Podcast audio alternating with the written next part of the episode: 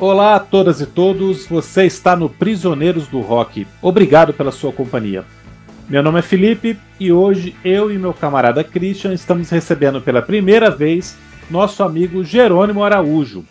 O Jerônimo tem um excelente canal no YouTube chamado Top of the Talks. Se você ainda não conhece, abre agora o YouTube e já começa a seguir. Pode confiar. Jerônimo, seja bem-vindo. Obrigado por aceitar o nosso convite. O assunto de hoje, você já sabe, é o álbum Houses of the Holy, quinto trabalho do Led Zeppelin, que está completando 50 anos nesse mês de março.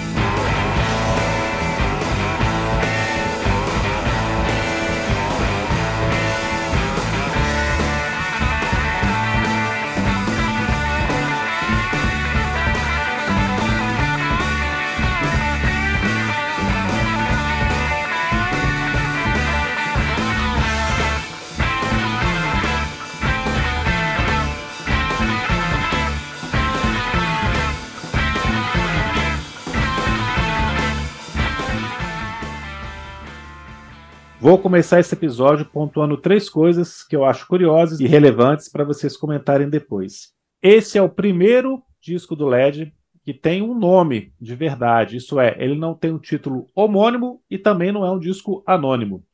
Esse, esse é o sucessor do maior sucesso da banda, o espetacular Led Zeppelin 4. E aí já fica uma primeira pergunta para a gente comentar depois. Ele segurou essa barra ou falhou feio como sucessor do Led 4?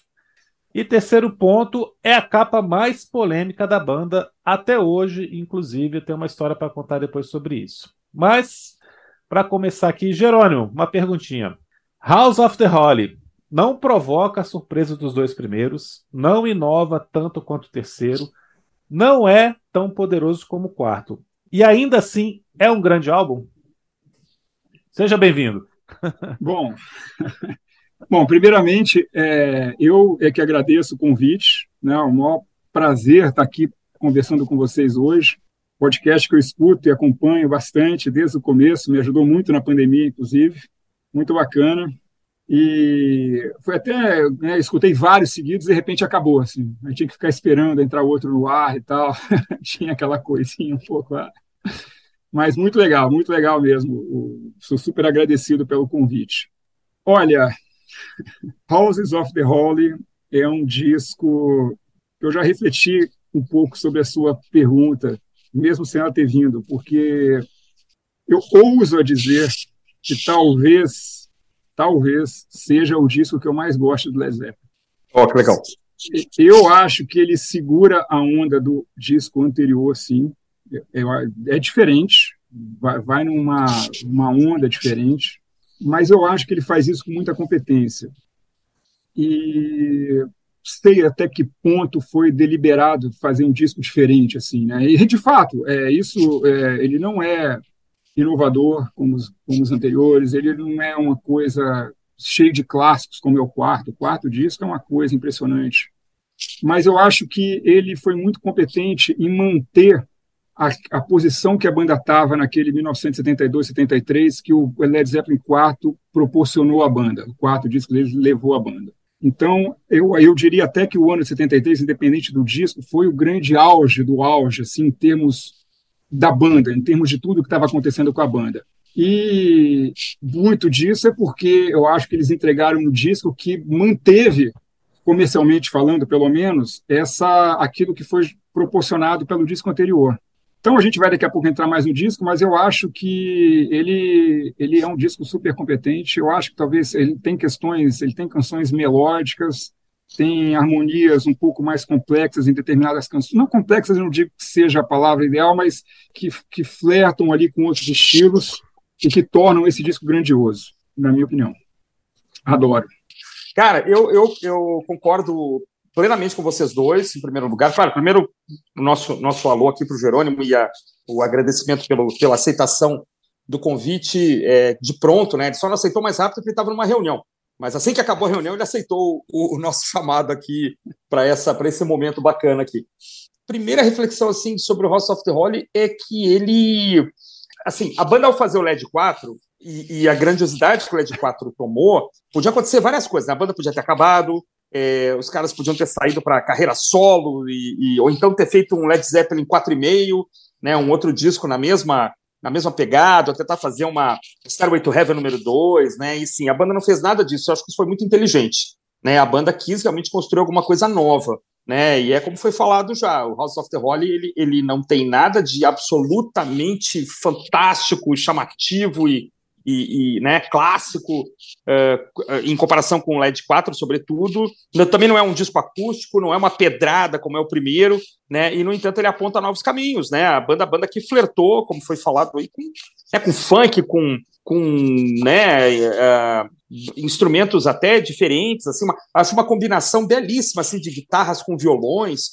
Né? Então, numa mesma faixa, você tem uma guitarra 12 cordas, um violão, um slide. É o domínio completo do estúdio, né? a banda to totalmente é, sabendo que som queria ter. O, o fato do ser o produtor também é uma coisa bem marcante. Né? Então, acho que é um belíssimo disco, assim, e acho que se não fosse por ele, é, talvez a banda não fosse adiante. É o disco que ele é meio que uma tábua de salvação, assim, né? Agora que a gente é. Imagina, a banda respondia por uma porcentagem enorme das vendas da Atlantic Records, né? Não sei se 20 ou 30% das vendas da gravadora, uma gravadora que existia há décadas já, né? Que investia em jazz, em rock e tal. Os caras respondiam por uma porcentagem absurda, quer dizer, podiam ter sentado em cima né, dos louros ali, podiam ter sentado em cima dos números e não feito mais nada, não ter feito mais nada de interessante. No entanto, eles arriscam tudo aqui nesse disco, na minha opinião. É um disco ousado, arriscado, né? E aí, muito bem produzido. Muito bem produzido, é lindo, né, cara? A sonoridade é muito bonita, né, Jerônimo? E, e para mim, ele, eles, eles pavimentam o caminho para seguir adiante. Ainda usando, ainda tentando novas coisas. É o, talvez o melhor disco de transição da história do rock, hein? Não sei o que, que o Felipe acha sobre isso. O Jerônimo quer acrescentar alguma coisa? Fala aí, Felipe.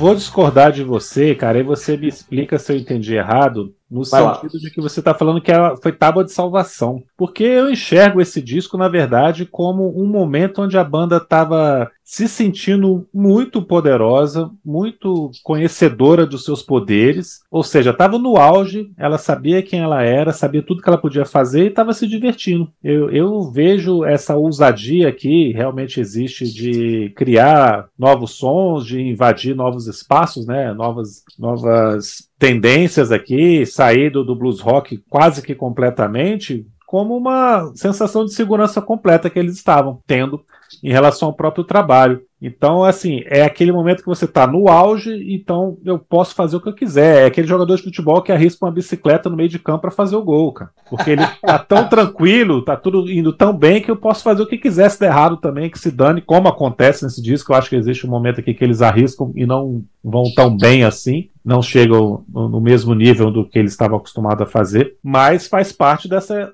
confiança, talvez excessiva, a gente pode considerar assim, mas o mais a mais era porque eles estavam muito bem consigo mesmo. Acho que eles nunca se divertiram tanto no estúdio, até pelo jeito que eles gravaram, né? Que também é uma coisa legal de comentar. Mais uma banda que estava usando o famoso mobile do Rolling Stones, gravando na casa do Mick Jagger, né? Que é um lugar lindo, é. essa casa que ele tinha lá, o Star Groves. Uhum. Então, assim, diversão completa, fazendo rock and roll, tocando o que queria tocar e fazendo música de altíssima qualidade. Mas é isso mesmo, Felipe, é como, como isso é importante. Você se divertir. Eu digo assim, não é, não é que eu não falei tábua de salvação, talvez tenha sido um termo inadequado da banda tá caindo, tá desabando, mas assim, como você tá nesse platô e dizer, bom, agora que a gente chegou aqui em cima, vamos dançar e vamos nos divertir, como isso é uma coisa que, que é, salva uma banda, salva, do, salva da, da própria autoindulgência, da, da própria prepotência, né? Então eles né, salvaram nesse sentido, talvez, foi o que eu quis dizer. O que, que você acha, Gerando? Não, eu acho que é por aí, porque o LED 4, na verdade, ele é o grande, é o, é o Dark Side of the Moon do Led Zeppelin. Né? Então, assim, porra, é grande dificuldade de se fazer um disco depois, um disco desse. E eu, ah, eu tenho essa impressão que o Felipe comentou, é a minha impressão também, assim, eles estavam muito tranquilos ali, donos de si. E só assim, eu, eu, eu disse que talvez seja o disco que eu mais gosto, eu acho que é, mas eu também não acho, não é por isso que eu acho ele perfeito 100%. Tem algumas coisas, de repente vai chegar lá, de repente, pode até coincidir de serem os mesmos pontos fracos que eu acho, assim, vamos ver, né? Mas o que eu, eu, um pouco indo no que o Christian falou, eu entendi, eu entendi, eu acho. Eu concordo até em certa parte. Eles foram conseguiram ali manter entregar alguma coisa de qualidade. Eu acho até que, em termos de produção, eu comentei rapidamente que ele foi bem produzido. Todos os discos anteriores também foram muito bem produzidos, mas eu acho que esse é o disco. É o, é o último, não o último disco, mas é o. Depois desse disco, eu, eu acho que as produções não foram tão caprichadas quanto foram até esse disco. Eu acho que esse é o último grande disco bem produzido deles entendeu? Então, é, eu acho que é, é, aquela coisa, assim, né? A gente tem um, um Dark Side, a gente teve a extensão lá com o Wish Here, até comentei sobre isso outro dia, e aqui a gente tem essa extensão com Houses of the Holy. Apesar de ir numa direção oposta, eu acho que o disco consegue segurar a onda legal. Muito bem. Felipe, queria acrescentar mais uma coisa sobre esse, esse ponto.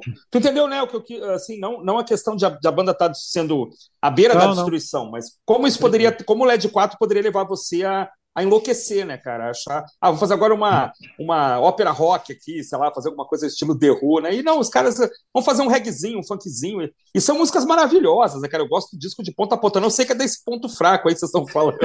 Vocês vão me, vocês vão me contar depois aí, porque eu até posso ser convencido aqui. Mas um ah. disco, é, talvez o mais divertido da banda, né? Porque depois vem a, um, o Planeta Gasoso lá, que é o Physical Graffiti, né, um, um, gigante gasoso, que eu adoro também, né, e depois a banda começa a passar por muitos problemas pessoais também, né, o Plant perde um filho, né, o Page tem um monte de problema também, enfim, aí, né, a história que todo mundo conhece, é, que vai levando ali a, a, consequências trágicas, né, os excessos e tal. Mas aqui realmente você tem esse, esse, não sei, se cada, cada disco do LED é um planeta, né? Esse aqui é o planeta Terra, cara. Ele tá tranquilo, tem, tem um marzinho, tem uma, uma, uma, parte terrestre e tal. Não, tem, não é quente demais, nem frio demais. É o planeta Terra, isso aqui, eu acho.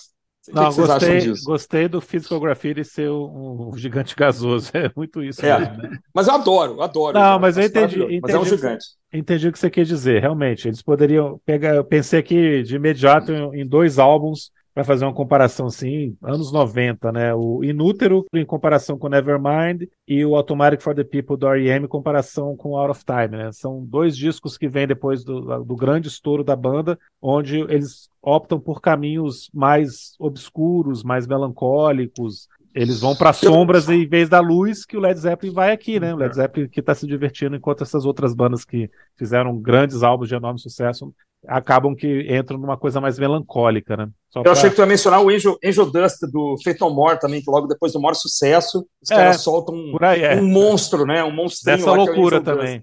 É, é, tem vários outros exemplos aí que a gente pode pensar, né? Que é, fazer um disco sucessor do grande sucesso até então é sempre uma coisa complicada, né? então sempre dá uma boa história, né? É, eu queria saber a opinião de vocês sobre essa capa. E eu queria só comentar que ela foi baseada no livro Fim da Infância, do Arthur Clarke, que é um livro que eu gosto bastante. Mas, para mim, cara, essa capa sempre me lembrou também é, um filme A Máquina do Tempo dos anos 60, que é baseado na, na obra do, do, do escritor H.G. Wells. E, ah. e, quando ele, ele, o personagem vai para um futuro muito distante, a humanidade está dividida entre seres que moram no subterrâneo e uma coisa meio utópica, assim, idílica das pessoas que vivem na superfície. E essa imagem da capa sempre me lembra muito essas pessoas da superfície, assim, que são todas uma vida perfeita e tal. Não sei se vocês viram esse filme. Mas, de qualquer maneira, é uma capa que criou muita polêmica na época, foi proibida em alguns lugares dos Estados Unidos. E quando eu postei o aniversário desse disco em 2020 ou, ou 21, agora não lembro, o Instagram bloqueou a imagem na capa, cara. Porque tem. Olha a, só, cara. Tem a menina com a bunda de fora. Mais de 50 anos depois daquela imagem lá da, da menininha. Até hoje, então, ela é uma capa polêmica. Acho que hoje é mais polêmica, talvez. Né? É. Atual.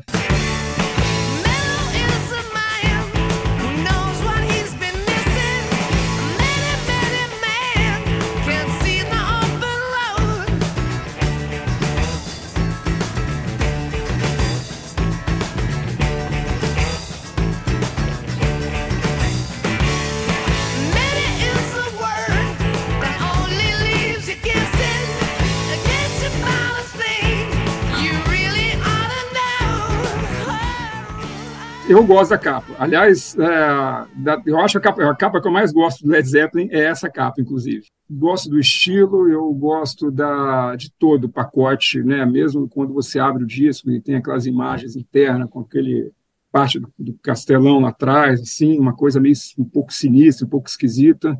É, essa tonalidade que acabaram dando aí psicodélica para a capa, porque na verdade a capa foi tirada num dia de chuva e foto preto e branco. Né? Eles ficaram 10 dias para fazer essa capa. Ah, não sabia. Vocês, é, ficaram 10 dias lá esperando o tempo mudar na Irlanda e tal, e tempo ruim, tempo ruim, até que resolveram fazer a foto em preto e branco. E aí depois fizeram uma sobreposição com várias fotos para dar para multiplicar as crianças aí, né? E aí foram adicionadas essas cores. A, na versão original lá, alaranjada e tal. Nas uhum. versões mais recentes saiu uma capa azul, assim. Eu curto, eu gosto da capa, é, feita pela Hipnose, enfim. É, mas é, é, engraçado porque essa não foi a primeira capa. É, foi feita uma tentativa antes pelo Storm Torgerson, que é o cara que faz as capas lá, fez todas as capas do Pink Floyd, né? E fez, uhum. tentou fazer com Led Zeppelin e os caras detestaram a capa, a sugestão de capa que ele deu. E aí o Jimmy Page falou, ó, cara, a gente faz com vocês, mas ele tá fora, a gente não quer usar Storm Torgerson, me manda outro cara aí. E, e aí fizeram com uhum um fotógrafo, acabei. É o Powell, Aubrey, Aubrey é, Powell. Isso aí, Aubrey Powell. É, é. Isso. Acabei, acabei é, falhando. Olha, existem capas da década de 70 que são, assim, horrorosas, né? Assim, inclusive a, tem uma mudança de legislação, se não me engano, na Inglaterra, por conta dessas capas, o, alguma coisa como um Preservation Act aí de criança, Children Preservation Act, coisa parecida, que começaram a provocar essa, essa censura. O caso mais emblemático é a capa do Virgin Killer, do Scorpions, né? Que tem uma menina nua de frente e parece um vidro quebrado bem na, na, genitália dela. Todo mundo já deve ter visto essa capa e depois ela sumiu do mapa, né? Nem é feita mais. O Scorpions é pródigo, né? Em capas que são meio esquisitas, né? Agora, eu nunca consegui ver nenhum. Olha, eu já fui adolescente. Adolescente vê mal, né? A gente vê em tudo, né? A gente vê alguma coisa. Eu nunca achei essa capa é, assim, me passa uma inocência tão grande, tanto que eu nunca fiz a ligação com, com a máquina do tempo, que eu acabei lendo na pandemia, comprei um boxezinho de livros do H.G. Wells, e lá no meio estava a máquina do tempo. O cara vai para um ano 40 mil, né, um ano super lá na frente, né, e a humanidade está completamente alterada e tal, e, e, mas eu sempre achei tão inocente, assim, tão, sabe, uma coisa de ah, o desenvolvimento da vida, a busca de conhecimento, a busca de uma de um, de um lugar mais bacana, menininha, eu, eu, sempre achei que fosse a mesma menininha, inclusive clicada várias vezes, não sei se é o caso, sobreposta e tal, mas acho tão inocente, acho assim uma coisa, não tem nenhuma maldade, nenhuma, nada que denote, né, uma, uma sexualização das imagens, nem me lembrava que isso tinha acontecido lá no nosso Instagram, tô achando bizarro, assim, a capa não, não me passa nada, nada de, acho linda a capa, o Jerônimo falou, deve ser a capa mais bonita da, da banda, uma banda que é pródiga para fazer capas muito interessantes, né, capas muito bacanas, mas de fato, eu acho uma lástima, assim, isso gerar algum tipo de polêmica. É, na verdade, são dois irmãos, o Stefan e a Samantha Gates. Ah, tem um menino aqui no meio. Aí, aconteceu isso em 2021, lembrei agora da, do Instagram censurar a postagem, eu coloquei a capa da edição americana que tem a tarja que está escrito Led Zeppelin, Houses of the Holy. É, mas eu lembrei do, do Máquina do Tempo justamente porque a humanidade no futuro aí que, que é retratada, que está dividida entre os Morlocks e os Eloys, os Eloys são completamente ingênuos, assim, são completamente inocentes, como essa capa me remete, é uma imagem de, de inocência oh. completa, assim. E aí eu vi outro dia também, cara, que o, esse menino Stefan, ele foi, depois de adulto, lá na Irlanda, nesse mesmo lugar, a BBC estava lá junto com ele, filmando e fazendo uma entrevista e tal, para ele. Segundo ele, ele nunca tinha escutado o disco. Ele escutou lá no lugar das fotos. Não sei se é verdade, mas realmente dá um bom programa, né? Você fazer isso, né? Melhor do que o menino do Nevermind, né? Que processou o Nirvana. Né? Processou o Nirvana. fazer uma pergunta para vocês, não sei se vocês sabem, eles gravaram em, com o estúdio móvel, mas em dois lugares, cara. Vocês sabem por quê? Você conhece essa história aí, Jerônimo? Não, eu acho que é porque eles foram. Esse disco foi meio gravado, foi gravado em meio às turnês, assim, né? Eu não sei ah, se exatamente tá. só por isso, mas eles gravaram, eu sei que eles gravaram uma parte em Nova York, eles estavam excursionando lá, depois, é, ou antes, gravaram lá na, no, na, no, estúdio do Mick Jagger e tal. Então, ele, ele foi gravado em várias etapas, assim. Tem uma música, tem música, inclusive, é, não me lembro, até anotei aqui agora, enfim, daqui a pouco a gente vai fazer faixa a faixa, eu chego lá, mas que surgiram antes, assim, já tiveram, começaram a ser gravadas antes, tal. Uma ou outra, o Jimmy Page gravou em casa e, e praticamente chegou no estúdio com os arranjos prontos, entendeu? Então, foi por conta disso, assim. É, na é, verdade, foi o mobile e dois estúdios normais, né? Corrigindo aqui. É. O mobile e dois é. estúdios normais.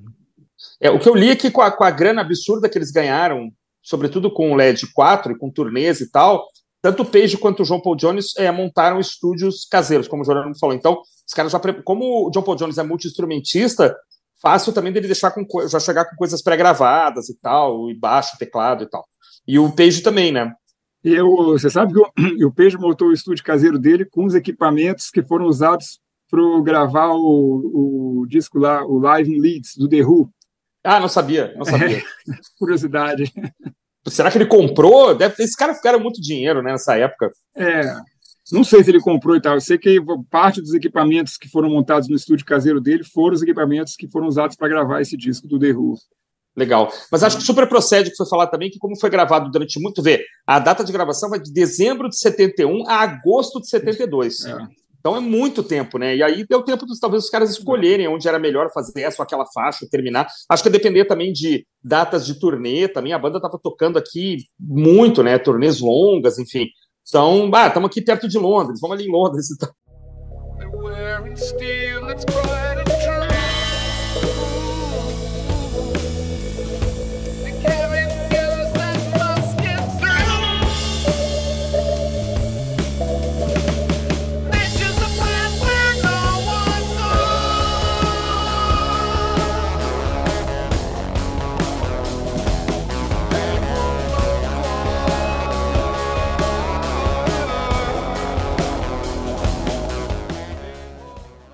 O LED 1 é de janeiro de 69 e o LED 4 é de novembro de 71. Ou seja, foram dois anos, Sim. pouco mais de dois anos e meio, aí 30 meses, 30 e poucos meses, eles gravaram quatro discos. É. E aí, do LED 4 para o House of the Holy, se passa um ano e pouco, né? Um ano e meio quase. É. Pela primeira vez eles tiveram tempo de ir gravando, pensando, fazendo show, mas parando para gravar, para produzir a faixa, para né, lapidar essa faixa, pensar melhor o que, que vai acontecer ali. Existe uma evolução sonora, não no sentido de evolução no sentido de mudança, mas evolução no sentido de, de abrir o leque, né, de arriscar, de fazer, buscar novos caminhos, que acho que é fruto dessa falta de pressa, né? Que eles tiveram pela primeira vez um tempo maior aí. Eu concordo, eu é, concordo. Faz sentido. Eu acho que, que há esse momento também em que, em que me parece que as relações pessoais também, entre eles ali, devem estar muito boas. Né? Você tem várias faixas com assinatura. Ah, não tem nenhuma faixa é. de assinatura Solitária, individual, né? né? Isso é muito bacana, né, cara? A banda chegar no quinto álbum, no auge do sucesso, mandando na gravadora, né? O, o guitarrista chamar para si a produção, mas você ter a generosidade do crédito, né? Tá? Você vê que tem três faixas que são coassinadas pelo baterista, né? Que é uma coisa incomum, né? Muitas vezes o baterista cria um padrão para uma música é, que é importantíssimo, mas não recebe o crédito, né? Então é, aqui você tem essa provavelmente relações pessoais muito boas também, é, e isso contribui para esse clima dito aqui, né, nas reportagens, tal, que é um clima muito positivo, né?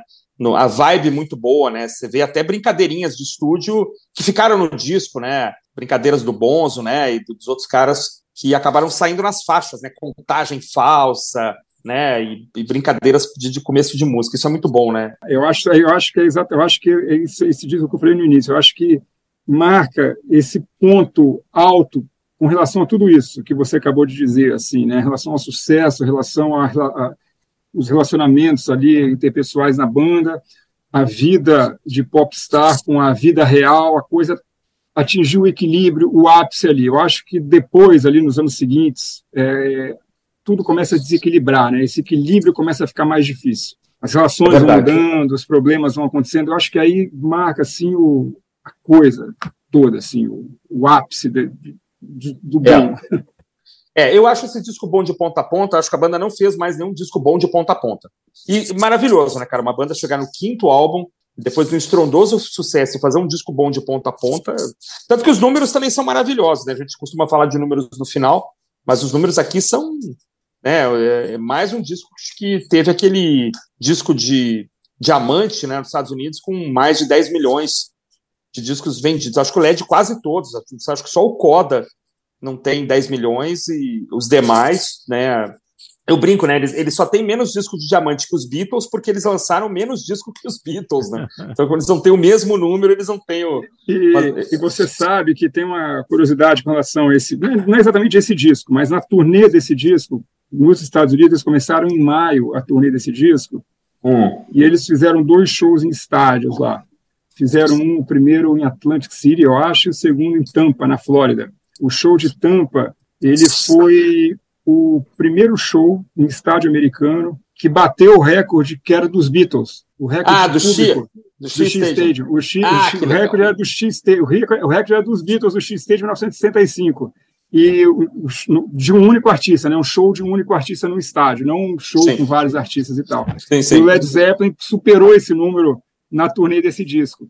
E é curioso, bah. porque você sabe que assim houve um hiato, né, grande assim, é, depois que os Beatles pararam de excursionar, não foi o pessoal não fazia mais show em estádio. Houve um hiato uhum. para que as turnês voltassem a acontecer nos grandes estádios, que começou aí no início da década de 70. 74 hum. e tal, começou essa coisa. Então, aconteciam shows em estádios, mas era um show, era uma coisa, né, difícil você ter uma turnê que fosse toda programada para acontecer em grandes estádios. Isso começou a acontecer a partir dessa época. Por isso ah, que, que, que há esse, esse, ato, assim. E o Led Zeppelin bateu o recorde dos Beatles ali. Que maravilha. É raro, não tinha. A primeira, primeira turnê que foi toda desenhada para acontecer em grandes estádios um artista foi a turnê do Crosby, Stills, Nash Young, em 1974, organizada pelo hum. Bill Graham. Ali hum, voltou, ali a coisa voltou. Agora, por outro lado, o Led Zeppelin foi o grande introdutor do, do, do espetáculo, né? Da, da, os shows eram super produzidos, com questão de luzes, aquele gelo seco, fumaça no palco, aquela coisa toda. Paul McCartney disse que a primeira vez que ele viu raio laser num palco foi no show do Led Zeppelin. Inclusive. Olha só, que barato. Aí ele pegou, pegou as ideias lá para a turnê que ele faria com o Wings lá em 75, 76. Então, Olha só você vê a importância dos caras, né? Os caras também, não só musicalmente, mas quebrando fronteiras aí no, no show business como um todo. Né? Não legal, necessariamente legal. só na produção de discos e, enfim. Eu queria só acrescentar uma coisa que em relação aos shows, cara, porque o Led Zeppelin estava muito antenado no que o, o Glenn Rock, o, o David Bowie, por exemplo, estava fazendo sobre espetáculo, né? Sobre mistura de, de, de, mídias ali no em cima do palco. Acho que aí eles colocam isso num patamar muito mais elevado, justamente porque eles tinham mais condição de fazer isso num nível melhor. Mas a, acho que as ideias vêm muito dessa coisa do Bowie, do Glen Rock, de misturar essa coisa teatral, né, de roupa, de luz, de efeitos, tudo mais que o Bowie estava fazendo, justamente nessa época aqui, né?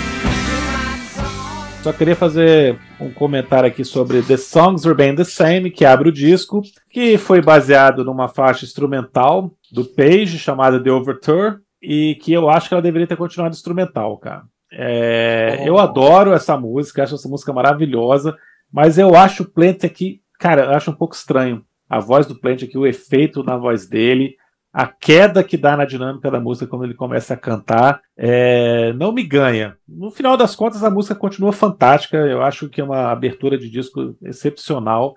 Mas, por incrível que pareça, eu não consigo encaixar a voz do Plant na, na, na melodia, na dinâmica da música, na harmonia total aqui. O que, que vocês acham, cara? A voz do Plant foi acelerada, né? Não sei se ela foi acelerada nessa música. Nossa, Eles mudaram a rotação, é. Mudaram ah, a rotação. então é isso, cara. não sabia tá, tá meio anasalada, assim, tá esquisita realmente. Eu nunca tinha pensado se ela deveria começar todo instrumental, sinceramente. É, talvez, né? Eu não, não, nunca tinha pensado dessa forma. Eu acho uma ótima abertura de disco. É, é engraçado que esse disco, a primeira vez que eu ouvi, o que aconteceu lá atrás, 1991, 90, sei lá, foi, meu tio gravou uma fita. Tinha um tio que morava no Rio, ele vinha para cá e tal. Aí ele trouxe uma fita, pedi para ele gravar, Led Zeppelin e tal, e ele gravou esse disco. sei lá por que cargas água, é, o lado A da fita ele gravou o lado B do disco. Então, durante anos, eu achei que o disco começava com Dancing Days, durante anos. Só lá no final dos anos 90 que eu fui comprar o CD e tal, e aí eu falei, pô, mas não é assim, tal, né? Aquela época era mais difícil você descobrir tudo. Eu descobri meio tardiamente que o que, na verdade, Song Remains the Same era a primeira música do álbum. Então, até hoje é esquisito para mim, sinceramente. Eu tanto daquele jeito que você fala, pô. É, mas eu acho uma ótima abertura de disco. Eu acho uma abertura bem Led Zeppelin, na verdade. Mais Led Zeppelin do que uh, Dancing Days, talvez, que eu adoro Dancing Days. Eu adoro, gosto até mais, na verdade, da, da canção em si. Mas eu acho que é uma grande música. Eu vou refletir um pouco sobre essa ideia dela, dela ter começado, dela poder ter sido totalmente instrumental, realmente. Aqui a voz do, do Robert Plant está esquisita, sim, por conta dessa mudança de rotação. E eu gosto muito, observação que eu gosto, acho a execução do contrabaixo do John Paul Jones fenomenal nessa música. Fenomenal. Toda, mas o John Paul Jones é uma coisa incrível aí. E é. eu acho incrível que ele nesse começa disco, ali. Então. Nesse disco é demais, assim. Nesse disco a atuação dele é incrível. E aí ele começa, né, a hora que ele entra com a bateria, vai indo. Daqui a pouco, é, antes ainda, bem antes do Robert começar a cantar, ele, ele faz a tônica ali com a bateria e depois ele começa a explorar. Eu acho incrível, assim, sai daquilo que ele estava tocando e ele vai pum, e pum, e é entra verdade. de novo. E, e, com uma precisão, e com uma força, e com uma pegada fina, assim, que é incrível. Então eu acho uma musicona, nota 10 aí, ótima abertura. É, o Song Remains the Same mantém uma linha, né, é, é uma coerência, né, da banda em abrir discos com músicas fortes, né, você pensar em, em, em, Good Times, Bad Times, Black Dog, Whole Lotta Love, né, a banda sempre abre com, com um petardo, né, é, Immigrant Song mesmo e tal, sempre uma, uma paulada. E, e o que só acho assim, Song ó, se ela fosse instrumental, teria que ser um pouco menor, né, porque cinco minutos e meio Aí de instrumental coisa. seria uma peça, seria uma, é meio, meio difícil de suportar. Mas eu, eu também sempre achei a voz do, do Plant estranha. Na verdade, eu fui descobrir essa questão da aceleração essa semana, eu não sabia, pesquisando mesmo aqui, lendo e tal, realmente não tinha ideia dessa, dessa, desse truque de estúdio né, que foi usado para que a voz dele se encaixasse. É, eu acho que o Plant, ele, ele é um cantor grande, né? Ele está na lista ali dos, dos 10 maiores, não tem a menor dúvida. Eu adoro esse timbre que eu chamo de agudo com drive, que eu sei que tecnicamente está errado, mas que é o timbre né, da Janis Joplin, é o timbre dele. Num certo momento ali, o Geddy Lee do, do Rush também queria soar um pouco como Plant e tal. É, o Brian Johnson. Eu acho incrível porque eu não faço a menor ideia de como se faz isso durante duas horas de show. Eu adoro o Plant cantando. Acho que aqui ah, existem alguns exageros que são próprios do Plant, né? Uns uivos e gritos e e atravessadas que ele dá, ou quando, ou quando ele está tá acontecendo um solo, ele grita no meio. Eu, eu, não, assim, eu não vejo nada demais. Mas, de fato, assim, é, se você não é um fã incondicional desse tipo de, de canto, né, desse tipo de exagero, é, às vezes ele pode soar um pouco, um pouco excessivo, né? Mas não é o meu caso. Então, assim, acho que é uma belíssima faixa de abertura. E eu, assim, os uivos do Plant nunca me incomodaram. Assim. Então, para mim, ele pode uivar é, ao longo da música, que isso não tem o menor problema. Mas, de fato, é, é essa, essa mudança do, do, do, do pitch, aí, essa mudança do, da, da velocidade, pode atrapalhar um pouquinho, mas acho incrível. E acho uma música ultra moderna, assim, também. Eu queria falar sobre ela, que assim, que ela, ela me parece desconectada de muito, assim, da década de 70. Então, eu, talvez ela não cabesse em outro momento, mas assim, ela é muito desconectada do, do blues rock ali, do, do rock que a banda vinha fazendo. Então, se nós vamos faz, falar de um disco, não é, que é diferentão, talvez, na carreira da banda, tirando o Through the Outdoor, que é diferentão por outros motivos, é Song Remains the Same é uma abertura que mostra que você não está mais no LED 4, não está mais no LED é. 3, você está indo para um outro caminho, né? E a banda vai fazer isso ao longo do disco inteiro, na minha opinião. Eu, eu também acho que ela mostra que dois anos depois já não é a mesma banda, que eles estão indo para outro caminho. A abertura, a introdução é maravilhosa. E eu acho que o Robert Plant pode ler a lista telefônica, que vai ficar legal. Eu gosto dele cantando qualquer coisa. Mas é isso que vocês falaram. Eu não sabia essa história do Pitch. Eu não tinha pesquisado porque a voz dele estava estranha. É só a questão do timbre me causar estranheza. Só por isso. Mas uhum. a, a faixa é sensacional, cara. É, puta, ela é muito empolgante. É, e passou é... a ser, passou a ser meio que, eu não sei se eles abriam é, os shows, mas assim, ela passou a ser uma faixa quase que obrigatória, ainda com a versão um pouco menor, né? Mas uma faixa quase que obrigatória no, nos shows da banda a partir daí, né? É, ela Poxa. já foi executada antes até. Ela foi já é, na, turnê tá. da, na, na, turnê do LED 4, ela já, ela já entrou aí. A partir de determinada altura, ela entrou no setlist. Ah, tá, legal. Legal, legal. E aí ficou, e aí ficou.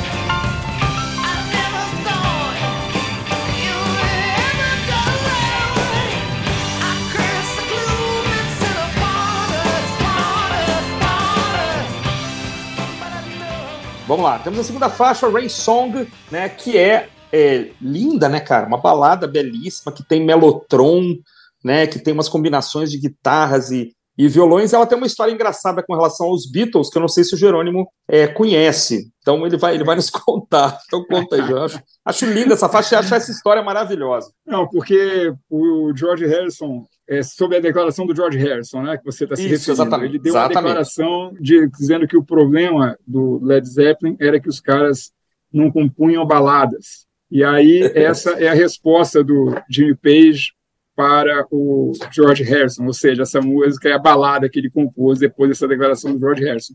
Inclusive a progressão de acordes assim no começo é, lembra muito, não sei se é exatamente igual, mas ela lembra muito something. É. Determinada, assim, né? Ela não é igual, mas ela, aquela cadência, você, pum, na hora te remete lá. E aí muda, né? E é como, como, como um bom, uma boa música do Led Zeppelin, na hora que você se liga com a música, a música muda. ela muda. é. Eu acho que os dois primeiros acordes são iguaizinhos, Jerônimo. Assim, dá para você cantar Something dá. do Way Moves, né? Tranquilamente é, essa, nesse comecinho e depois ele muda mesmo. Você tem, tem toda a razão. Mas eu acho bonito, assim, porque é uma resposta muito educada, né? Não tem nada de prepotente, de. Olha, eu vou fazer aqui uma balada e ainda vou usar dois acordes que você também usou, porque você é um cara muito legal e, e eu vou fazer isso aqui. Então, assim, é muito polite, né? Muito inglês isso, né? Não tem briga, não tem treta, nunca ninguém acusou ninguém de nada. Você tem uma, uma resposta é. muito, muito cortês, né? É, não, total. E é uma música linda, assim, delicada. Eu gosto muito hum. dessa música, adoro, na verdade. Acho de uma delicadeza incrível. Aí eu fico pensando agora que o Felipe falou sobre a primeira faixa ser instrumental. Se ela fosse instrumental realmente menor e desembocasse direto aqui, daria uma coisa interessante. Com certeza. Se o entrasse aí, você vai vendo. Olha porque aí, ela é o oposto, né?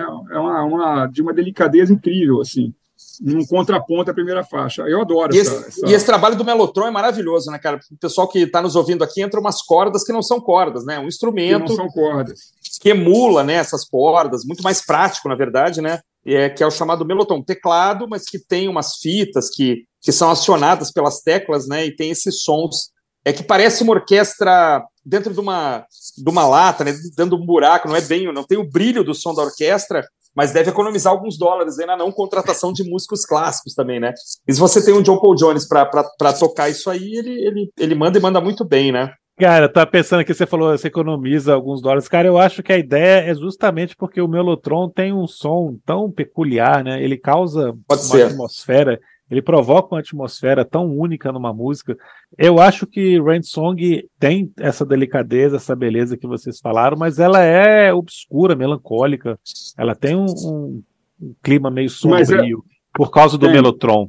Concordo, e concordo. eu acho, eu acho que no quinto minuto, eu, eu, acho que é exatamente no quinto minuto, quando o Borra entra com a bateria, cara, ela cresce de uma maneira espetacular.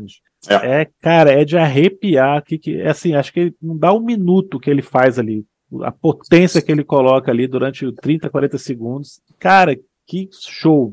Você tá ali envolto naquela coisa meio onírica ali, meio hipnotizante, de repente vem a bateria, assim, uau, acorda assim, uau, caramba, é. vira uma outra canção. É sensacional, muito bonita, cara, muito bonita, impecável. Como eu Vamos acho impecável também a próxima faixa. Deixa o Gerônimo começar a falar é. de Over Vamos the lá. Hills Far Away. And Far Away. Essa é a música que eu ia dizer que foi escrita anteriormente, na verdade. Essa música hum. ela tinha outro título anteriormente, Many, Many Times. Ela foi escrita em 1970, anterior aí. Oh.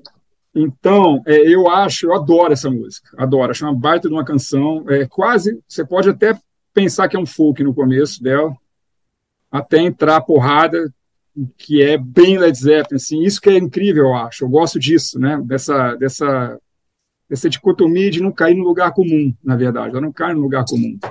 E, e é, eu gosto de tudo, assim, eu gosto dos arranjos, eu gosto da, da, da, da primeira parte folk, com aquele toque legal, e depois que entra a porrada lá, a música evolui, no final ela desacelera de novo, né? ela vai diminuindo o volume, vamos falar assim, melhor, ela diminuiu o volume, entra numa, sei lá, você acha que é uma coda que vai se desenrolar ali, mas não é, na verdade, é uma falta, falsa coda lá, que ela cresce e termina. Eu acho uma super música, assim, eu, eu acho, adoro, adoro também, mas uma que eu adoro, eu gosto disso, na verdade. Eu acho que o que deixa instigante é, é sair do lugar comum e fazer isso com classe e qualidade. Cara, eu acho que quando ela, para mim, é um folk total, né? Um folk final dos anos 60, que eles estão fazendo ali em 73. Mas isso que o Gerando falou, depois que ela cresce, se você vai prestar atenção, o violão está conduzindo a música numa porrada, cara. E uhum. não parece mais violão, ele continua ali. É, é muito potente, cara, é muito legal. E tem essa, esse final, esse esticado, assim, que quase some, volta, uma beleza também sensacional, cara. É uma faixa espetacular também, cara. Uma das minhas preferidas. Difícil você é.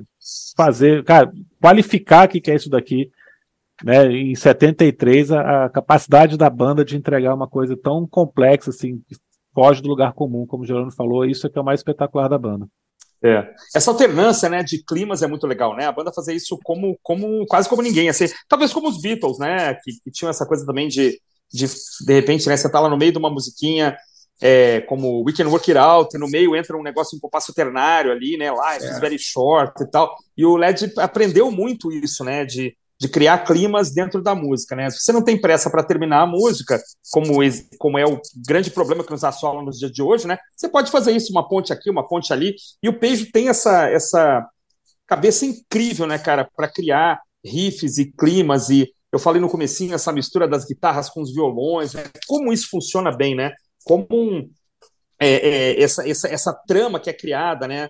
É, por isso que o Keith Richards falava, né, que dois, dois violões juntos ou duas guitarras juntas são mais que o dobro do instrumento, né? É uma trama, né? Isso é muito Sim. bacana e o Page faz isso muito bem, grava isso muito bem, né? Dá o destaque certo para o instrumento certo na hora. E claro, cristalino, cara. Mais... Esses violões, cara. essas guitarras são cristalinas.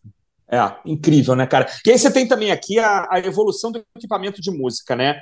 Como uma, já, já tendo uma boa mesa, os amplificadores que a gente não tinha aqui ainda no Brasil, né? O pessoal se ressente muito no Brasil do som dos discos, né, da década de 70, mas é porque não havia ainda essa aparelhagem, né? E os caras já tinham isso à disposição, né? Mesas ótimas, instrumentos ótimos, microfones fantásticos, cabos e tal. Tudo isso faz com que a o som fique desse jeito, né? Eu adoro essa música, faz todo sentido, como disse o Jerônimo, ela ter sido feita antes. É, faz todo sentido ser uma faixa. Uma faixa poderia entrar no até no LED 3 tranquilamente, né? Por causa com dos certeza. violões e tal. Total, né? com certeza. Ela, ela era do LED 3 ou ela, ela é anterior ainda? Não. Podia ter entrado no LED 2? É, 1970 podia ter entrado. Não sei se ela estava exatamente pronta em 1970, mas você vê que eu acho que essa justamente esse clima folk, essa pegada, tem uma pegada final dos anos 60, costa oeste americana ali e tal, uhum, que condiz é, aí com, com, essa data. Mais power, power total. Perfeito. Perfeito, é. Ah, acho lindo também, cara. Eu tô com vocês e mais uma da dupla aqui, Page Plant, né? Rain Song era deles também, assinada pelos dois, e Over the Hills também.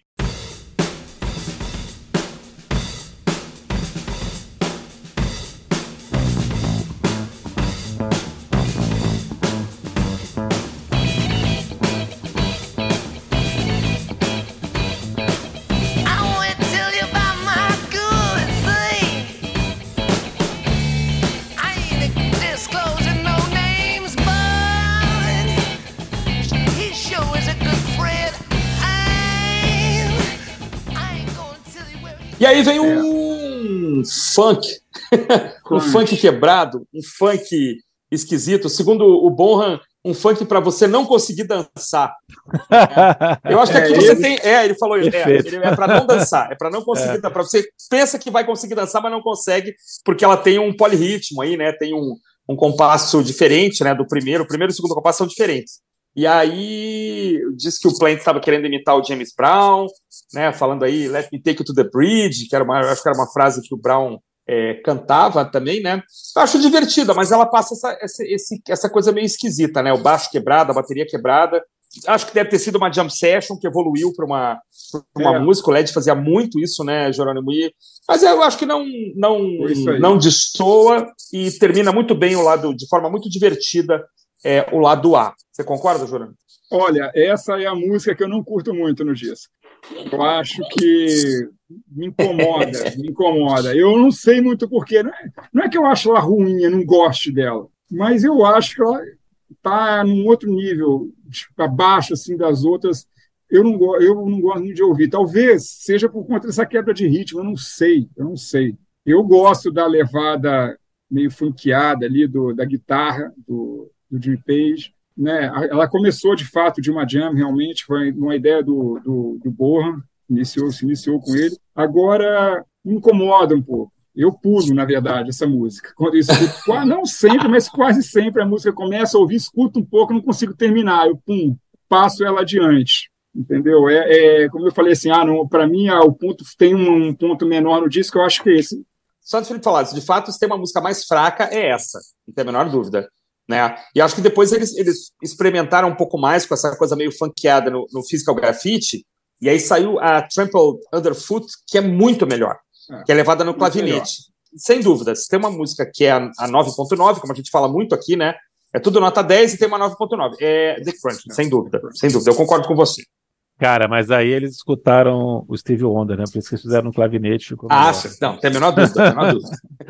não, é, eu concordo com o Jerônimo, essa é a faixa esquisita. E eu acho que uma banda que começou fazendo blues rock, bebendo tanto no blues, até bebendo até mais do que deveria, assim, alguns momentos, né? Pegando as coisas dos outros, tá? com essas polêmicas aí do começo da carreira deles. E que nesse disco fazem uma outra homenagem a, a estilos de músicas negras, a estilo de música negra também. Aqui, na hora de, de tentar homenagear ou brincar com o funk, eles faltou melanina, eles erraram aqui, cara. faltou cara. melanina, é maravilhoso. É. melanina. Não é um ótimo, não é uma, uma, boa música de funk, não é uma música Led Zeppelin, é uma música esquisita, mas que também não chega a ser uma coisa insuportável, só que não dá vontade de escutar, cara. Realmente ninguém vai acordar e pensar, agora eu vou escutar crunch, cara. Não, não vai, não vai rolar. é, eu acho que dá para pular numa boa, como o Gerônimo passou também, é o ponto baixo do disco. Não, e olha que engraçado, ela foi lá do B de single, né? É, em setembro, de tem um single de, de Maker e The Crunch. Imagina que é, single aleatório, né? É. Um reggae de um lado e um funk quebrado do outro, para deixar qualquer fã maluco, né? Para onde que os caras vão agora, né? Mal sabiam os fãs que eles estavam indo para Caxemira, mas isso é uma outra história é. no programa futuro, né? Mal sabiam os fãs. É, podia ter ficado lá no compacto, então, para vocês. The Crunch podia ser um, um maravilhoso B-side e só isso. É, uma curiosidade ali no, lado B. Ficaria muito bem assim, é, é. verdade. É. curioso, Porque né? ficaram Porque músicas de fora, né? A própria House of the Holy ficou de fora. Exatamente, é. isso que eu ia falar. Nós não vamos falar de House of the Holy, porque ela não está no disco que dá ou não. Podia ter entrado aqui, podia fechar aqui tranquilo, né?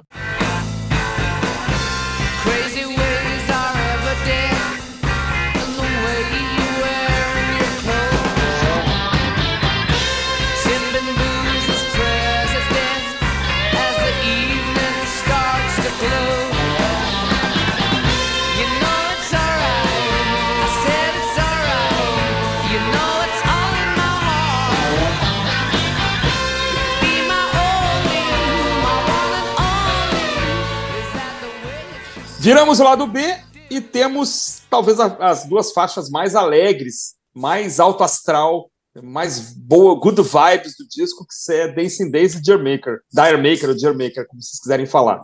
Dancing Days está no meu top 5 de músicas Led Zeppelin. Eu amo Dancing Days. Eu acho uma música perfeita, divertidíssima, muito bem bolada. É, primeiro que foi uma das primeiras músicas do Led Zeppelin que eu conseguia tentar cantar junto com, com o Robert Plant, que já era uma vantagem, né? porque ele não está berrando loucamente ali como só ele podia fazer. Dava para acompanhar, então eu já ficava muito feliz. Segundo, porque ela tem uma curiosidade, cara. A linha melódica dela praticamente se mantém igual a música inteira. Tem uns momentos no final que ele sobe um pouquinho, mas ele tá ali tranquilinho, né? Dancing Days are here again. E, cara, enquanto isso, o Page está enlouquecido, cara. Ele vai mudando a harmonia umas três, quatro vezes ao longo da música. Ele começa de um jeito, tem um riff que entra depois quando o Plant para de cantar. E de repente, entre a estrofe e o refrão, aparece aquela coisa maravilhosa ali, meio slide, tá, tá, tá, tá, tá, tá, tá aquela progressão de acorde. É, é. Que não tem nada a ver, cara. Por que, que ela tá ali? Ela não tá casando. A melodia não muda, o Plant continua cantando igualzinho e ele tá fazendo essa brincadeira que é linda, cara, que é sensacional, que você, cara, que toda vez que eu escuto, eu tava agora hoje do, do carro na hora do almoço mostrando para minha mulher e falando: olha que coisa linda que ele faz isso aqui, cara. Olha que brincadeira. Aí quando volta, depois ele, ele sobe um tom na guitarra, ele tá tocando de um outro jeito. Então, assim, é um show de música numa coisa aparentemente muito simples, mas que sempre me arrepia, sempre me empolga demais.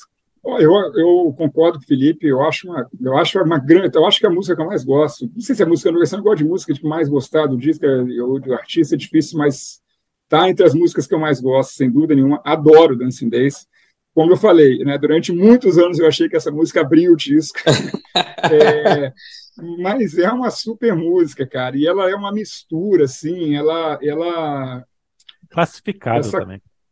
É, ela tem uma, uma coisa um pouco oriental dentro dela que se mistura com essa coisa roqueira que não é oriental, na verdade, mas é um pouco assim, é, é até difícil de explicar, porque remete, o que eu quero dizer é que remete a uma coisa oriental. Vocês, mas, de repente, está é, tá essa coisa misturada com o rock and roll pesado do, do Led Zeppelin, assim, tudo junto com uma linha melódica, né, única e tranquila, na verdade, uma linha tranquila.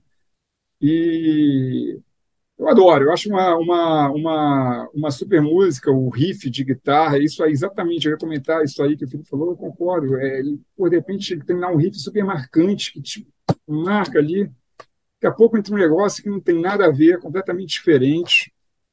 E, enfim, é, é a, a, a, genialidade está aí, né? É pegar o simples, desconstruir, fazer um negócio que aparentemente é simples e que de simples, na verdade, não é nada, é grandioso. Enfim. É, eu, eu concordo, eu concordo assim, integralmente. Eu fiquei com pouca coisa para falar. Vocês é, meio que mataram assim, né? O, o que, que a música evoca. Né? Primeira questão das camadas que vão sendo acrescentadas, né? Um instrumentozinho a mais, um, um, um lickzinho de guitarra ali, uma coisinha, né? Um, um, isso é muito bacana, né? De você pegar, de fato, a coisa simples e dar uma arrumada. Esse, essa observação do Jerônimo é muito legal pelo seguinte: eu não entendo nada de, de modos musicais e tal, é um negócio que eu nunca estudei direito, mas assim, é, a, a, evolução dos acordes ela evoca realmente uma coisa meio meio península ibérica dominada pelos árabes assim né? Um negócio meio né? Esse uh, dancing days are here again. É um intervalo muito pequeno né? Talvez meio tom não sei ele sobe muito pouco né? E volta né?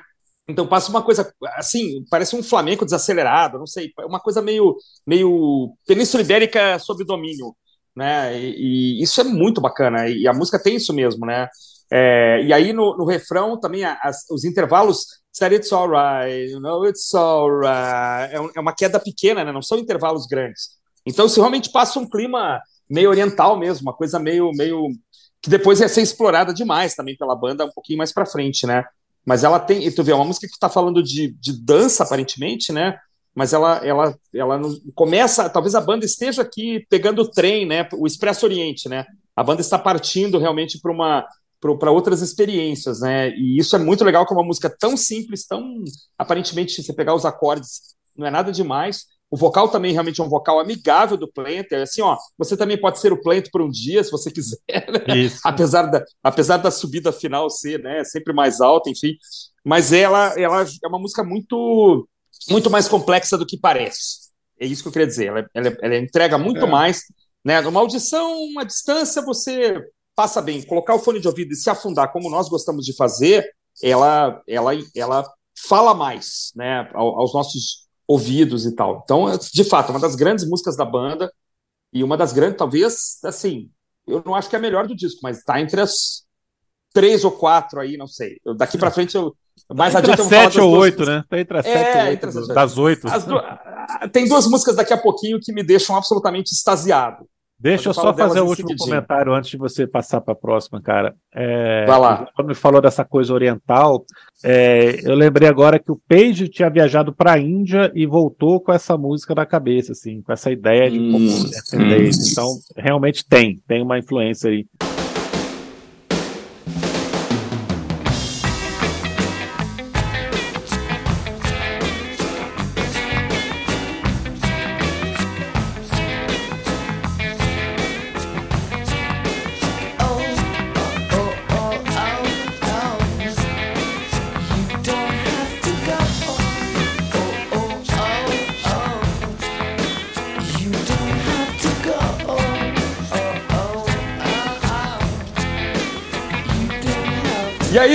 Reggae, senhores. Um reggae. Deermaker, que, ao que eu sei, é uma brincadeira com Jamaica, né? Por isso que eu, eu falo Deer, mas pode ser Dire mesmo, eu não sei. É, mas é uma brincadeira com Jamaica, né? Aqui uma música assinada pelos quatro, como é The Crunch também. Pode ter sido uma jam também, né? Imagino. Mas uma delícia de música, né, cara? Totalmente ensolarada, totalmente é, viajante, né? Uma música que é assim, esse lado B ele abre com, né, essas duas faixas super ensolaradas, né? E que eu acho que passa essa ideia de que já foi falado várias vezes aqui de boas vibrações, da banda tá num momento super legal entre eles, né? E isso tá coroado aqui, acho que nessas duas faixas, né? Eu adoro Jamaica, não gosto das versões que são feitas, nunca ouvi uma versão boa, certo? Nunca. Versão do LED é, um, é uma temeridade, na verdade. Né? Você está mexendo num, num vespeiro. Né? Mas eu acho uma música deliciosa que casa super bem com Dancing Days. Acho que seria um ótimo compacto, na verdade, Dancing Days e Jermaker, não Jermaker e The Crunch. Eu, não, eu concordo totalmente. Essa música eu adoro. E, eu, é, assim, essa música talvez tenha sido a segunda música do LED que eu escutei, porque foi a primeira que eu escutei é fácil, porque foi Stairway to Heaven por causa da novela Top Model. Né? Aí eu fui descobrindo, pô, o que, que é essa aí? É Led Zeppelin e tal, puta, vamos conhecer mais tal. E nessa época, devia ser lá por volta de, sei lá, 90, 90 91, eu fui passar férias, a gente passa férias em Santa Catarina, ali no verão São Francisco do Sul, tinha um bar lá, que era o Surf Bar, e tinha uma banda boa pra caramba, eu ia com meus primos, que eram mais velhos, né? E aí a banda tocava essa música e mandava uma, um baita de um som, assim, bem clima de verão, tudo a ver, assim, né? E pesada, com sonoridade pesada, era um reggaezão, né? É, é um reggae pesado, né? É um, reggae, é um reggae, mas não é exatamente um reggae, né? É um reggae do Led Zeppelin, uma coisa é. pesada, com a guitarra pesada, com a batida pesada. Eu adoro isso tudo. Mas foi a partir daí que eu fui saber mais, querer saber mais o que era o LED, quem que era essa banda e tal, porque já tinha essas duas músicas, e foi quando eu pedi ao meu tio que gravasse que Tatal Fita lá, né? Que tinha essa música. Enfim, é, então eu adoro, eu, eu, venho, não, não só tem essa memória que vem de lá, mas, pô, é uma, é uma música pesada e um, um reggae, eu não sou um super fã de reggae, assim, não, mas isso é um reggae que não é um reggae, é um reggae deles, assim. Não, não que eu não gosto também, eu, um bom reggae eu gosto, mas eu não sou um super fã do estilo. Mas Jamaica, eu também falo Darmaker ou Jamaica, eu não sei muito qual a pronúncia correta desse trocadilho aí, e adoro, musicaça, eu acho que concordo, poderia fazer o par com o single ali. Enfim, essa música foi essa foi o single, né? Essa foi o lado A e The Crunch foi o lado B? É, isso mesmo, é, foi, exatamente, exatamente. É, não, é, a ideia é que a gente fale de Jamaica mesmo, Jamaica mesmo, para ser de Jamaica, né? O jeito que é, eles né? falam Jamaica, principalmente na, na pronúncia inglesa do, do, do Reino Unido. É, Die Maker perde completamente o sentido aqui, mas é inevitável que as pessoas falem. Por isso que tem esse apoio. Eu, não, eu falei a vida inteira. Eu falei a vida inteira Die Maker. Eu também, eu também. O dia que alguém falou que era, que era um trocadilho, é. eu falei, claro! Como é que eu não percebi isso antes? É, também, mesma coisa. Na verdade, foi quando saiu aquele tributo do Led Zeppelin lá que a Sheryl Crow Encomium. Gravou, é, Encomium. A Sheryl Crow gravou. Ah, cara, tem a versão do Sheryl Crow. Não, não. Não é boa, não é boa a versão ah, é dela, é cara, desculpa. Bonitinha, é bonitinha. Não, é bonitinha, mas não é boa. Aí tocou muito e tal, aí alguém é verdade. falou, não, é Jamaica, é pra falar Jamaica porque é de Jamaica. Porque eles estão fazendo. Aí eu, eu, sempre lembro do, do reggae da Legião, né? Que, pô, olha só, eles estão falando. Fizeram um reggae chamado Jamaica. Né? Oh. Chama o reggae. É, a Legião fez um reggae chamado reggae. Mas eu concordo, eu concordo com o Jerônimo de que não é um reggae, reggae, né? Eu também não sou especialista em reggae, mas ela tem uma quebrada que fica um pouquinho diferente, me lembra muito é, as coisas mais pop anos 50, assim, que não eram rock, né? de, de rhythm and blues, de doo-wop, né, que tem essa coisa, o jeito que, que é quebradinho, assim, que eles fazem. E é claro, o refrão também é muito mais pesado do que se fazia no reggae naquela época, né? Em 73 não tinha essa coisa, nem se gravava desse jeito ainda, porque era o estilo era completamente diferente. É, e ninguém tinha o Borra, né?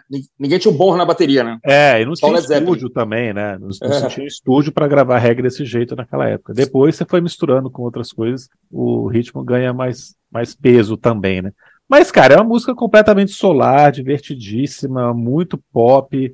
Impossível você não, não, não cantar junto, estar tá numa festa, vai querer dançar e tal. Cumpre completamente o papel aqui que eles quiseram é, colocar nessa música de ser um, um, um hit single mesmo fantástica, cara. Não tem, é, tem puristas que não gostam, que reclamam e tal, do, do LED tá fazendo isso, e acho sensacional uma banda que começou três anos antes, quatro anos antes, fazendo o som que eles faziam. Os criadores do heavy metal estão aqui fazendo reggae e se divertindo, né? Como eu falei, esse é um disco sobre diversão, né? Então, uhum. essa música está cumprindo seu papel maravilhosamente bem. Eu adoro. É, eu acho interessante, em cima disso que você acabou de dizer, é porque ela é curioso, né? Porque o Led Zeppelin é, é isso aí, cara. Começou três, quatro anos antes. É impressionante quando a gente para para pensar desse jeito. E mais ainda que não eram todos eles, eles já eram músicos, né? Não, é. não eram jovens ali que estavam começando a carreira. É. Todos eles já eram músicos, já eram. É mais difícil. Eu quero, eu quero dizer o seguinte: essa música passa um frescor, apesar disso tudo, apesar de ser uma coisa batida, ela passa um frescor. Então, é mais inusitado ainda. Ser, é, o cara sair do lugar comum, né? E flertar com outro estilo, passando um frescor, passando uma atmosfera leve, verão total e tudo mais, vindo já com, com esse background assim de banda que não tem muito tempo e que está disposta a desbravar novas, novos ares e ao mesmo tempo com músicos já que poderiam ali ser meio fechados num determinado estilo e tudo mais, pelo tempo de estrada que eles já tinham como músicos, enfim, né? Antes do LED.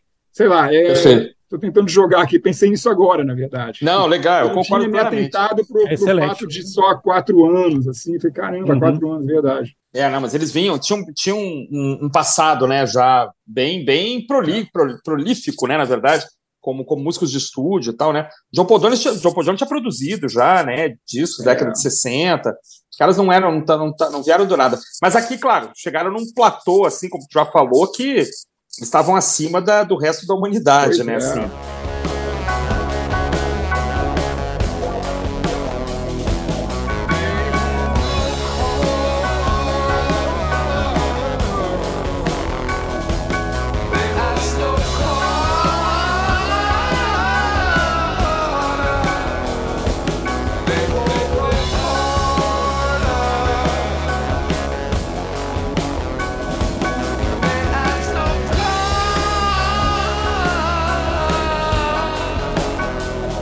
E eu acho que a próxima faixa é uma, é uma grande prova disso, né? Se você é, duvida assim da, da, competência dos caras, é escuta no quarter, porque Nossa. aqui, cara, no quarter eu, assim, eu acho arrepiante desde o primeiro, da primeira nota à última, é uma música, talvez aqui é a melhor do disco para mim. Cara, e quando entra a guitarra, o vocal, aqui eu tenho tenho nessa música talvez uma das cinco melhores da banda, assim. Eu sou fã, tenho tudo, mas no quarter é é, é outra faixa que dá para cantar também, né, Felipe? Assim, não, ele não chega a fazer grandes arrobos, assim, mas a emoção que ele coloca. Eu, eu, vocês sabem aqui, o Jerônimo não, mas eu não sou um cara muito ligado em letra, não sei o que a letra diz direito, mas assim, cara, essa faixa é maravilhosa. Essa faixa é, para mim, a melhor do álbum. É, pode ser. Não, não, pode ser que seja melhor. O que eu acho dessa faixa é o seguinte: concordo que ela arrepia do começo ao fim. É a, é, é a faixa mais Pink Floydiana do disco. Ela tem, ah, eu acho que ela tem uma influência Pink Floydiana aí. Aquele órgão, aquela coisa que vai assim, cara, me lembra muito Echoes em determinado momento da música Echoes, obviamente, ou, ou uhum. daquela fase metal assim do Pink Floyd, me lembra muito. E é uma música linda, é uma música linda. E eu acho assim, eu adoro a guitarra do, do Jimmy Page também, que faz um, um, ela vai dedilhando ali numa coisa meio jazzística assim Pode ser que seja melhor do disco, realmente. Eu, eu não sei realmente. Eu tenho assim, uma certa dificuldade com essa coisa de é, a música que eu mais gosto. Não sei se já perceberam aqui, até nos meus vídeos, que eu sou um cara que eu gosto de olhar para o disco como um todo. E sim, aí eu, sim, eu sim. tenho uma coisa de pegar, a não ser quando o disco é fraco, tem uma música que se destaca muito, tal, tudo bem, né? Aí, aí é mais fácil, mas num disco forte agora é uma música linda. Eu adoro essa música, é. música lindíssima, do começo ao fim. Mas só antes do Felipe falar, virou um tema obrigatório da banda em, em virtualmente todos os shows que a banda fez a partir daqui, né? E com versões assim cada vez maiores, há, há registros assim, algumas vezes a, a faixa ter chegado a 35 minutos de duração. Então, se isso não é Pink Floydiano, eu não sei o que será, né? Engraçado que a primeira vez que eu escutei, Jerônimo, esses, esses primeiros, essas primeiras notinhas me passaram uma coisa meio The Doors, assim, num primeiro momento, assim, um pouco Riders on the Storm, sabe? Mas, mas depois não, depois realmente ela não, ela não vira uma coisa é, a la Doors. Realmente ela vira uma música Pink Floydiana, eu concordo com você integralmente. Não sei se o Felipe lembrou também de Riders on the Storm nesse comecinho, não, né? Não, cara, para mim ela soa muito Pink Floyd também. Ela é muito sinistra, assim, cara, bem mais do que eu tinha falado anteriormente com o Rand Song. Essa, sim, é que é uma, tem um, um, tom bem melancólico mesmo. É uma música para o Joe Paul Jones brilhar, sem dúvida nenhuma. Ele é a figura central aqui da canção. É, o clima todo aqui está girando em torno do, do teclado, do piano que ele está tocando aqui, do órgão, dessas reverberações, essa coisa hipnotizante na melodia. Né? Tudo que vai vindo depois parece que está colocando camadas em cima do que ele estava tá fazendo inicialmente. A bateria do Borra, a guitarra do Peixe também, que é muito bonita. O Plant aqui também, mais uma vez, se coloca num papel secundário, porque a voz dele é completamente abafada, né? Ele é. canta, parece estar embolado ali, mas aqui funciona, aqui é muito legal, não tem nenhum problema, né? Mas ele, ele se coloca no segundo plano, que ele é coadjuvante dessa música completamente, para o resto brilhar. É, cara, são oito minutos aqui que passam que você nem sente. Uhum. É uma beleza inacreditável, cara. Como funciona. É, e pelo tamanho, pelo clima, você pode falar, parece Pink Floyd realmente em alguns momentos, mas para mim ela é muito mais psicodélica do que progressivo, do que rock progressivo. Ah, perfeito. Mas ela me passa, né? é, ela me passa muito mais isso, me passa muito mais o. Não, pode ser. Eu também concordo. Eu acho que ela remete, lembra muito Pink Floyd. Mas Pink tal, Floyd também cara. pode ser psicodélico, né? Não. É, também pode ser psicodélico. É. Mas não é o é. Pink Floyd também. Ela lembra bem, mas não é o Pink é. Floyd. Né? Então tem essa diferença. Mas Sim. eu concordo com você, ela passa uma textura psicodélica, assim, bem marcante. E, e é isso, uma, coisa curiosa, gente, só bem rapidinho, que ela também é uma faixa que teve a, a rotação dela alterada. Ah, é? Né? Ela, teria, ela teria sido gravada para o LED 4 e o, diz, dizem assim que o, que o, o Page teria mudado a, a aceleração a tal ponto da música chegar a subir meio tom. Caramba. Coisa pra caramba, assim. Então é ela devia ser caramba. muito mais lenta, né? E assim, nem sei se caberia no LED 4, né? Então ela devia ser bem maior, bem mais lenta. E aí o, o Page na produção teria ah, aumentado aí a, o pitch, né? Para alterar até meio tom, cara. Então é curioso que, assim, talvez até para tocar ao vivo, eu não sei, tem até algo, algo a pesquisar se eles conseguiam fazer esse, esse meio tom acima ao vivo, se eles tocavam meio tom abaixo, não, não dá para saber. E aí vem para mim a segunda melhor música do disco, que é The Ocean, que eu adoro o riff e acho assim, caberia muito bem no LED 2, caberia bem no LED 4. Esse, esse riff é maravilhoso, uma música simples também, até fácil de tocar, assim, não tem nada de fantástico, mas eu adoro esse. Isso para mim é o Led Zeppelin, né? Um riff forte, um vocal estupendo, uma cozinha dos sonhos, né? Então, The Ocean tem esses quatro elementos aí, e para mim ela fecha o disco de forma magistral. Eu acho que o, ela começou de novo com, com o John Bonham, tenho quase certeza, não tenho certeza absoluta não agora, não me lembro. Eu li há ah. muito tempo atrás. Enfim. Ele coassina, ele coassina, ele é assinado pelo Eu acho que sim, eu sim. acho que sim. É, então pode ser. Eu, eu concordo com, com o Christian, eu acho, pô, fecha o disco com chave de ouro, eu adoro de novo, né, a forma como ela começa, a forma como ela embala, as mudanças que tem, e ele tá, e é claro, né, o oceano a que ele se refere são as multidões de grandes estádios, grandes areias que eles passaram a enfrentar ali, né, passavam a tocar para esse, esse, esse grande, enfim, esse oceano de pessoas aí. E é legal, assim, no final da música, ele, ele faz uma menção lá à filha dele, né, a Carmen, e... Ah é, que ele está com três anos, eu acho, né? Eu não me lembro jeito agora. Ah, não eu sei, que, não sei. É, ele faz uma menção a ela. E à medida que o tempo vai passando, ele ia apresentando essa música ao vivo, ele vai mudando a, a letra de acordo com a idade dela. Ela vai aumentando, ficando mais velha, então ele vai, vai mudando a letra lá, botando a idade que ela estava realmente. Eu acho uma é baita verdade. canção, cara. É uma das grandes músicas lindas assim do disco Adoro também, adoro. Acho uma, uma super. Fecha com chave de ouro.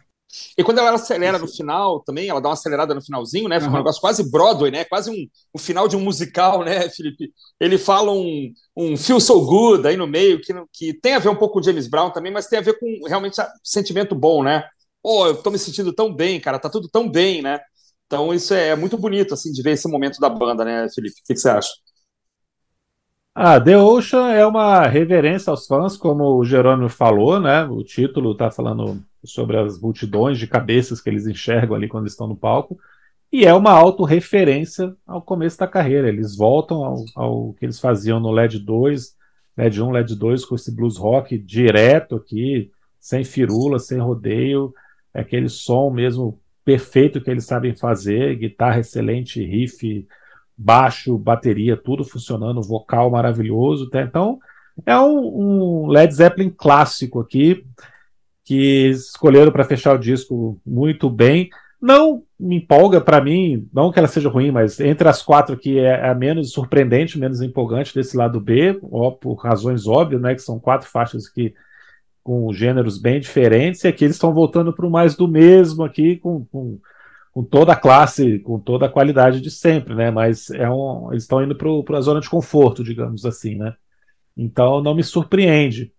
Por isso que dentro da, da, desse panorama que o, o, House of the Holy nos propõe de ser uma banda que está indo para outros caminhos, The Ocean é um jeito de encerrar o álbum que ah, a gente é isso aqui também, né? Não vamos deixar de ser e tal. Vamos lembrar a vocês que, que como a gente começou. Mas longe de ser uma música ruim, é maravilhosa, só não me surpreende dentro desse cenário. É, eu concordo, mas assim, acho ótimo. É que, é que o, riff, o riff me empolga demais, esse riff, cara. É como, é como o Black Dog, ele tá na mesma. Para mim, ele vem da mesma árvore aí de onde veio Roller Love, Black Dog, né? Mais um daqueles grandes riffs, né? E que para mim fecha muito bem. De fato, é um, é um olhar para trás mesmo, né? A banda tá olhando um pouquinho para trás aqui nesse momento, mas sem problemas, né? Faz isso de forma magistral, né? Nunca tinha pensado assim desse jeito, não, mas faz todo sentido. Essa olhada para trás, quero dizer. É, é muitas verdade, bandas fazem isso, né? É. Muitas bandas fazem isso. A gente que tá, a gente tem analisado aqui, né, álbum por álbum, também faz muito isso, né, lá no Top of the Talks, como às vezes a banda tá ali caminhando, caminhando, mas ela tem aquele aquele momentozinho retrô, né, aquele momento é, de onde vim, para onde vou. É, é, tem muito é, isso, mas né? Ela tá, ela tá muito bem colocada dentro do disco, né, para fechar. Então, depois de ah, todas sim. as experiências que você escutou, né, tudo que ele proporcionou para você, você tem aqui o, o finalzinho é, familiar, né? Volta para casa mesmo. Então, a volta para né? casa. Né? Fica legal. É. Caras, primeiro lugar na Austrália, primeiro lugar no Canadá, primeiro lugar na Inglaterra, primeiro lugar nos Estados Unidos. 11 milhões de discos atualmente certificado, né, nos vendido Estados nos Estados Unidos. Unidos. Nos Estados Unidos, 11 milhões. Então, é, eu acho que eles dão platina para cada um milhão, então são 11 platinas. É, Inglaterra super bem vendido, Alemanha, França, Austrália. Essas edições novas também que foram lançadas vendem bem, né? Então é um dos grandes trabalhos aqui da banda, né, cara? Não, não, não tenho o que dizer, né? Cinco estrelas em vários Rolling Stone, All Music Guide. É, e um disco que, que trouxe muitas faixas né, boas para serem tocadas ao vivo, né? E a banda, é, algumas aqui como no Quarter, viraram números obrigatórios, né? Então para o Jerônimo, de novo, Jerônimo, mantém aí o maior disco da banda, o melhor disco da banda, maior e melhor. Olha, eu, assim, o, fato, talvez eu disse que eu mais gosto, não quer dizer que seja o melhor disco. Mas eu, eu, eu, continuo mantendo. Eu acho que é o disco que eu mais gosto, sim. Eu gosto porque ele tem questões melódicas, ele tem esse flerte com outros estilos ainda feito de uma forma, eu acho espontânea. Eu acho que vai sem tentar emular alguma coisa que eles não fazem, assim, né? A coisa vai acontecendo. É, eu acho também o seguinte, é um disco, a, a gente tem que contextualizar ele na época, né? A gente está falando de 1973, um ano de grandes discos, um ano de grandes discos. Né? Tem o Pink Floyd Verdade. com Dark Side of the Moon, Paul McCartney com Band on the Run e Red Road Speedway, é, Elton John com Yellow Brick Road, é, o The Who com Quadrophenia, quer dizer, grandes discos que venderam muito, se tornaram clássicos. Então, quer dizer, competitividade muito alta para o disco chegar e virar vender para caramba, ser primeiro lugar e tal, quer dizer, não é à toa, né? não, é um, não é qualquer disco que chega e, e performa tão bem num ano tão alto nível, assim, a régua estava lá em cima. Verdade. Então, eu acho que, que mostra um descasso, eu acho um descasso que, que, que chancela um período de ouro, assim. É, eu concordo com você, Gerando. Para mim, é o fim do, do período de ouro, do auge absoluto.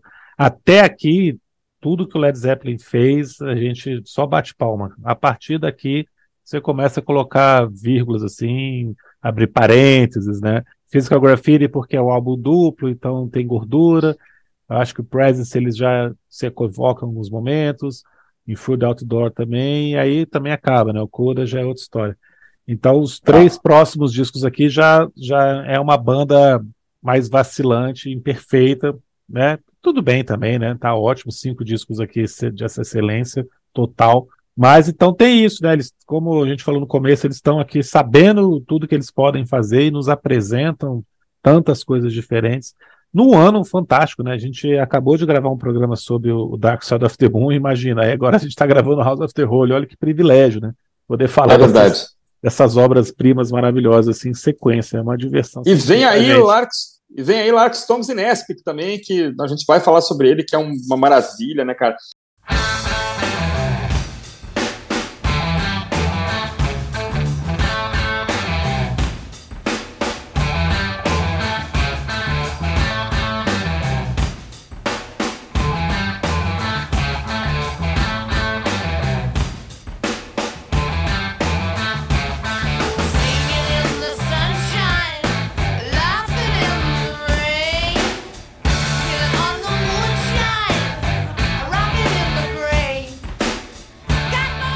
Primeiramente, mais uma vez, só queria agradecer, que eu adorei, foi ótimo aqui a participação de hoje, super legal, gosto do formato, inclusive, nunca tinha feito, e quem sabe depois a gente possa fazer alguma coisa lá no Top of the Talks também, fazer um bate-papo, vai ser super legal.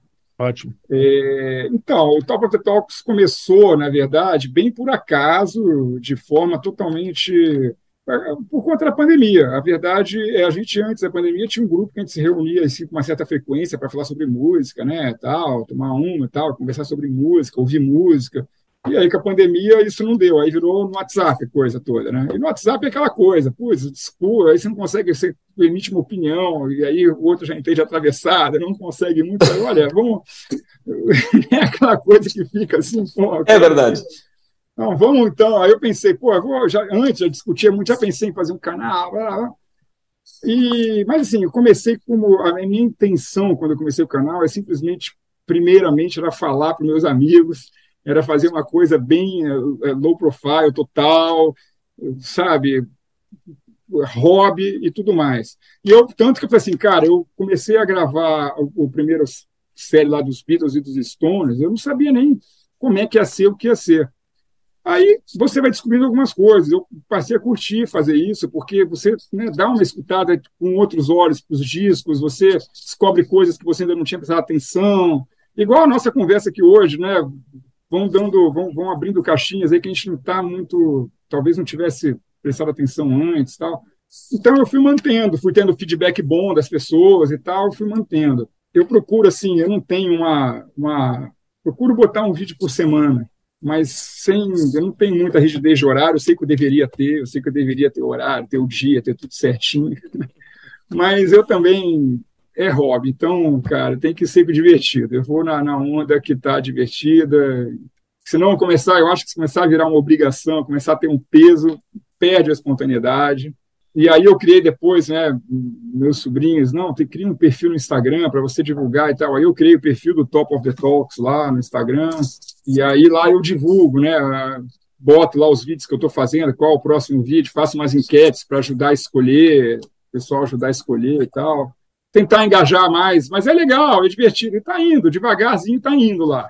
Legal. Quem gosta, assim, eu não tenho, não tenho uma fórmula, eu procuro falar de discos, falar de bandas, de grupos que eu gosto, discos que eu gosto.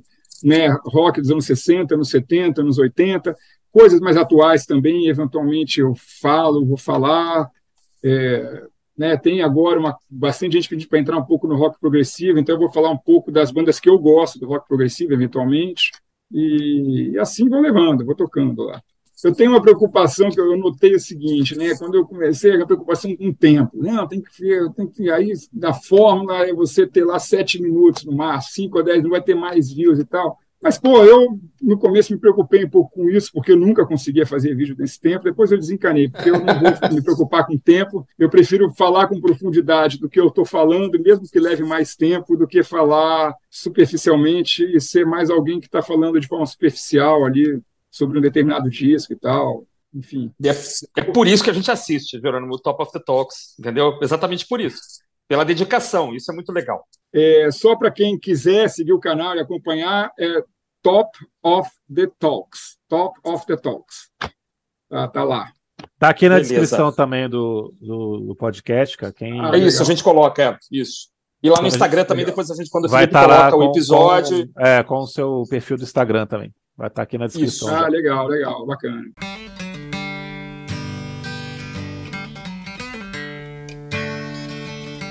Muito bem, meus amigos, minhas amigas, estamos encerrando mais um programa. Hoje falamos sobre os 50 anos do grande, grande disco Houses of the Holy, do grupo Led Zeppelin. Estivemos aqui com o auxílio luxuosíssimo do nosso querido amigo Jerônimo Araújo, do Top of the Talks, que esteve nos ajudando aqui. É, Felipe, muito obrigado. Jerônimo, muito obrigado. Uma boa noite a todos aí. Até mais. Obrigado mais uma vez. Foi ótima a participação, adorei. E a gente vai conversando, vai se falando projetos futuros. Aí a gente vai se encontrar novamente. Forte abraço para vocês. Jerônimo, muito obrigado. Foi sensacional. Valeu demais, cara. Adorei. Espero que você possa participar outras vezes. Christian, um abração. Excelente episódio. Sábado que vem nós estamos de volta. Até mais. Hey lady, got the love I need. Baby, more than enough. Oh, darling, darling, darling, walk a while with me. Oh, you got so much, so much, so much.